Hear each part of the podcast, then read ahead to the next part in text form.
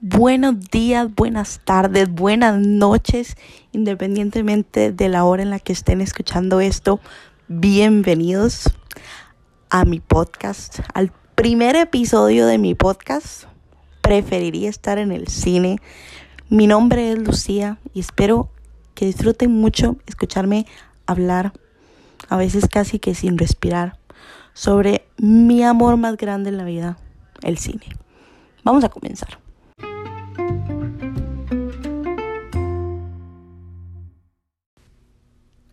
Vamos a tomarnos un momento. Porque, chiquillos, estamos viviendo una pandemia. O sea, yo jamás en mi corta vida, con la tecnología y la medicina y todos los avances que tenemos hoy en día, pensé que íbamos a llegar a vivir una cosa así. Qué locura. O sea, todo cambió. Esto hizo que todo, todo, todo de nuestra vida cotidiana cambiara. Ya hasta ahora salir a la pulpería es todo un proceso, porque aquí mi pulpería me queda como a cinco pasos, pero para yo salir a la pulpería yo tengo que ponerme mascarilla, guantes, tengo que llevar alcohol en gel, yo salgo, voy a la pulpería, tengo que tratar de no tocar lo que no necesito tocar. Llego a mi casa y tengo que quitarme los zapatos, cambiarme la ropa, lavarme las manos, desinfectar lo que compré. O sea, es todo un proceso. Ahora, antes de ir a la pulpería es como voy y vengo. No, ahora es como, como una hora entera se toma uno para ir a la bendita pulpería. O sea, qué locura. Qué locura. Y es que esta pandemia nos ha afectado en todos los ámbitos laborales. Todos los campos de trabajo se han visto afectados de una forma u otra. Pero aquí hablamos de cine. Entonces vamos a hablar de cómo la industria del cine se ha visto afectada. Y es que hace como un mes Disney anunció que casi que todos los proyectos que tenían para salir en la segunda mitad del año se cambiaron de fecha. Entonces, por ejemplo, Black Widow, que iba a salir en noviembre, ahora sale en mayo del otro año. Igual que West Side Story, que iba a salir en diciembre, ahora pasó a diciembre del otro año. O sea, eso es un año entero, ¿verdad? Y es que hay mucha gente, yo vi mucha gente diciendo como, ay, pero ¿por qué lo cambian? Si lo pueden estrenar en Disney Plus. No, es que no es lo mismo. O sea, estamos hablando de que todas estas productoras invierten mucho dinero en sus películas. O sea, son, son proyectos que tienen mucho dinero invertido, millones de millones de millones. Entonces, a ellos no les sirve estrenar en Disney Plus. Primero que nada, Disney Plus ni siquiera está habilitado en todo el mundo todavía. Muy importante y no, no generan lo mismo. No, no es lo mismo el pagar una membresía de Disney Plus al mes a que 200 personas vayan en una sola hora a ver una película al cine. No les va a generar lo mismo. O sea, que paguen, qué sé yo, unos 5 dólares por la entrada. No genera lo mismo, en lo absoluto. Entonces, Disney está siendo muy inteligente al estar cambiando los proyectos. ¿Por qué? Porque en este momento la mayoría de los cines están cerrados. Bueno, muchos países tienen los cines cerrados, otros los tienen abiertos, nosotros los tenemos abiertos. Esto varía realmente porque hay países que están mejor y otros que están peor con la raíz de la pandemia. Pero igual todos los países en general estamos siguiendo esto de que el distanciamiento social, o sea, lo que más se está pidiendo es que la gente evite salir lo más que se pueda y que se mantenga el distanciamiento, o sea, que uno se limite a, su burbuja, ¿verdad? Entonces, cuando uno va al cine, no sé si han ido al cine ahora con la pandemia, pero yo fui recientemente y ahora, por ejemplo, esto es nada más en Cinemark, no sé cómo estarán los otros cines, pero tenemos como dos butacas de por medio. Y así va. Y ahora son menos eh, las funciones al, al día. Ahora son si acaso tres funciones por película y normalmente tienen como un espacio bastante grande entre ellas, un tiempo bastante grande entre ellas y lo más tarde que puedes ir al cine es como las 4 de la tarde. Porque antes salías del trabajo un viernes y decías, uy, qué ganas de ir al cine a las 10 de la noche. Ibas al cine a las 10 de la noche. Ya no, ya no se puede. Ahora lo más tarde que puedes ir al cine es a las 4. Entonces uno se lo piensa. Uno piensa si quiere ir al cine o no, pero bueno. Yo fui porque era Tenet, era Christopher Nolan, fuimos a verla, buenísima. Entonces, ¿qué pasa? Que los cines empezaron a abrir hasta hace poco, en realidad. Al menos aquí en Costa Rica los cines realmente empezaron a abrir hasta hace un mes más o menos. Durante el resto del año, prácticamente que de abril para adelante, el cine estaba cerrado. Entonces los cines estaban cerrados porque la gente no podía salir no, no podíamos ir al cine, todo el mundo en cuarentena. Entonces los cines no estaban facturando. Y como los cines no estaban facturando, pues las productoras no estaban distribuyendo sus proyectos porque no les estaba generando. Y eso son muchos, o sea, eso es mucho dinero que se involucra en una película. Porque no es solamente el filmar la película, ya eso ya conlleva mucho dinero, pero toda la parte de la publicidad, la distribución, todo eso es millones de millones de millones. Y este año, pues no se pudo. O sea, normalmente cuando una película se estrena, y estamos hablando de películas, incluso, incluso películas más independientes. No hablemos de estudios grandes como Warner, hablemos de estudios un poco más pequeños, como Focus, por ejemplo. Incluso ellos tienen toda su gira promocional. Cuando se estrena una película, normalmente se estrena en ciertas ciudades, tienen como su alfombra roja y todo, qué sé yo, el estreno de Londres, el estreno de París, Nueva York, Los Ángeles, hasta Ciudad de México. Todos esos lugares se estrenan las películas y a veces tienen las alfombras rojas y llevan los artistas, a los actores, al director, etcétera, los entrevistan y todo. Y eso, eso, todo eso viene de la productora, ¿verdad? Pues este año no hubo nada de eso, porque no se puede viajar tampoco. Incluso hay países como Argentina que tienen las fronteras cerradas. Entonces, todo esto ha afectado muchísimo a la industria del cine. Hay muchos proyectos que en este momento están parados, proyectos que iban a mitad de filmación y tuvieron que dejarlo botado, no los han retomado. Hay proyectos que tenían una fecha para empezar a filmar y también no pudieron empezar a filmar como Spider-Man. Spider-Man se suponía que tenía que haber empezado a filmar hace rato y no lo hizo. O sea, hay mucho... Esto realmente genera muchísima pérdida. Yo, yo necesito que ustedes entiendan que una película es cara, independientemente de qué tipo de película sea o de qué tipo de estudio sea, todas las películas son caras, involucran mucho dinero. Y el simple hecho de atrasarse un día con una filmación genera gastos a la compañía productora. Ahora, el tener que parar la filmación completa es aún más grande la pérdida. Al igual que todas estas películas que ya tenían sus fechas de estreno, les pega fuertísimo el no poder estrenarse para las fechas que tenían designadas porque Igualmente, ya tenían un presupuesto, ya tenían una fecha límite y no se está cumpliendo. Incluso con Disney, que Black Widow se moviera, les afectó todo Marvel, porque recordemos que con Marvel todo está ligado, ¿verdad? Todo se conecta de alguna forma u otra. Entonces, al moverse una película de Marvel, pues se mueven las otras también. Entonces ya habían tirado lo que iba a ser el calendario de las películas de los próximos cinco años y ahora todo eso se movió. Y eso les, cuesta, eso les cuesta, cuesta mucho dinero.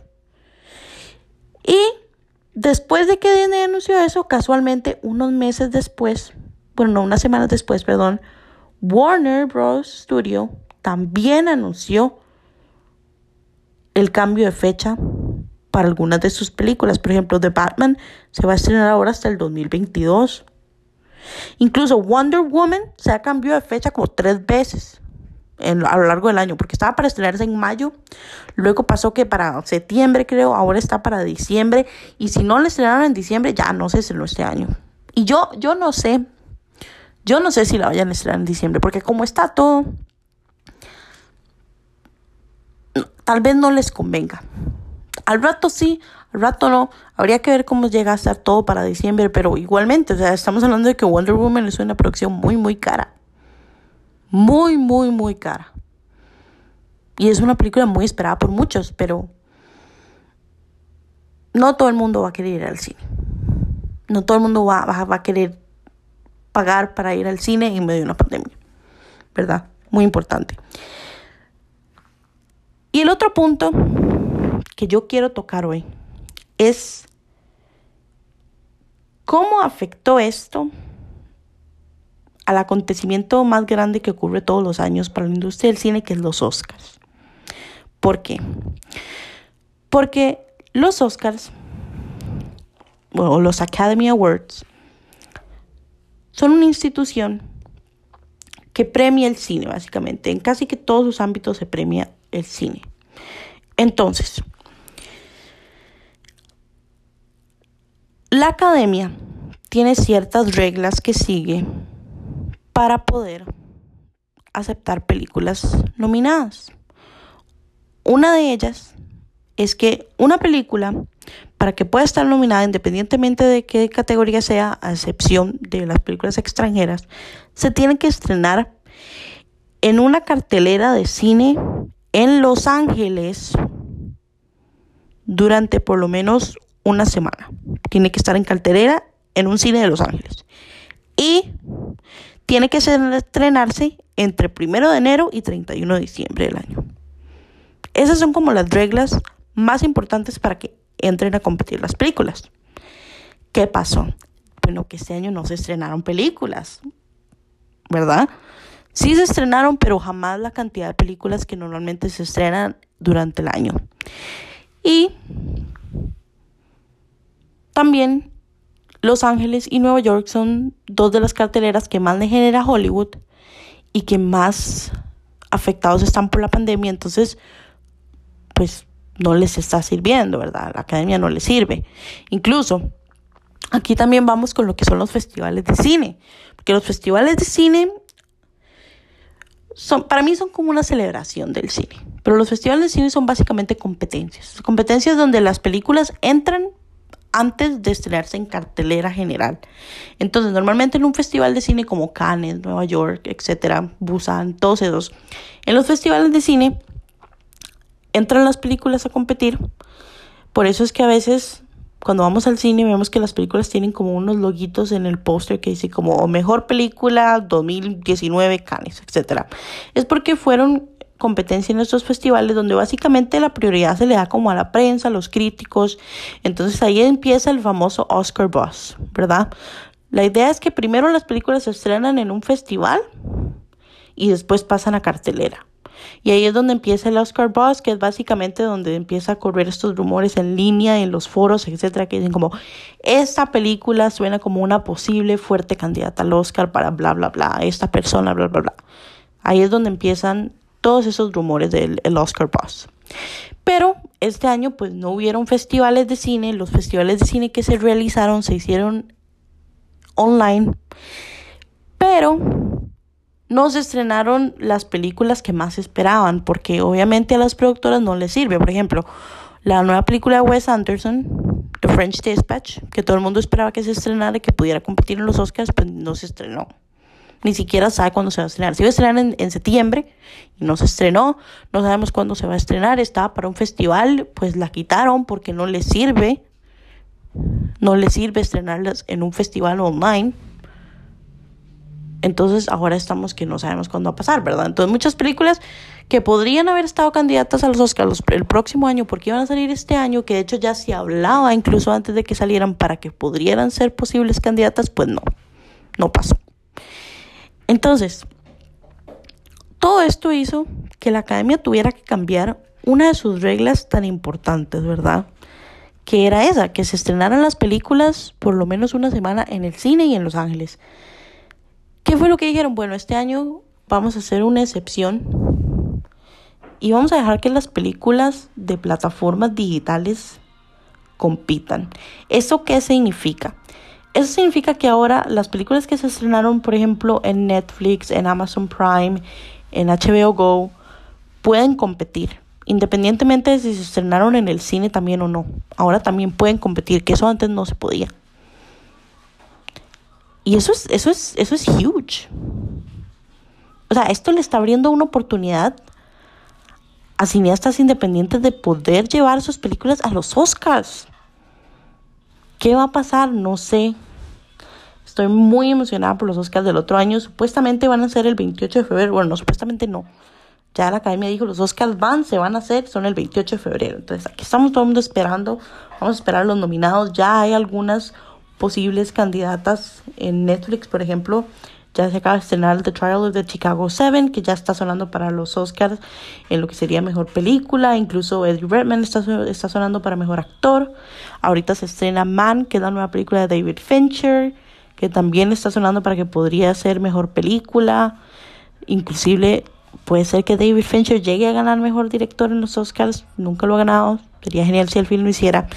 Entonces, sí, o sea, así como todos nosotros en nuestros ámbitos laborales nos hemos visto afectados y hemos tenido que cambiar todo desde trabajar en una oficina, ahora muchos trabajamos de la casa, mucha gente lamentablemente perdió sus trabajos y tuvieron que ponerse creativos y reinvertirse y buscar una manera de, de proveer a su familia y, y de ganar dinero. El cine también se adaptó.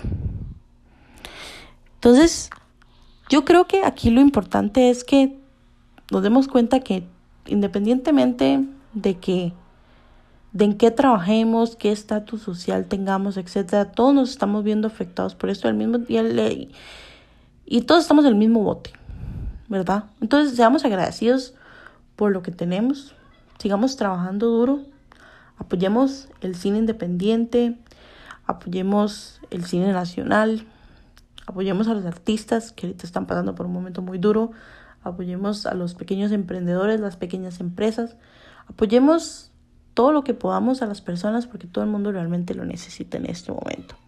Todos lo necesitamos. Así que fuerza, chiquillos. Fuerza y olvídense de salir a la calle sin mascarilla. No, no. Todo el mundo con mascarilla, su alcohol en gel. Cuídense mucho. Y que tengan un muy bonito día.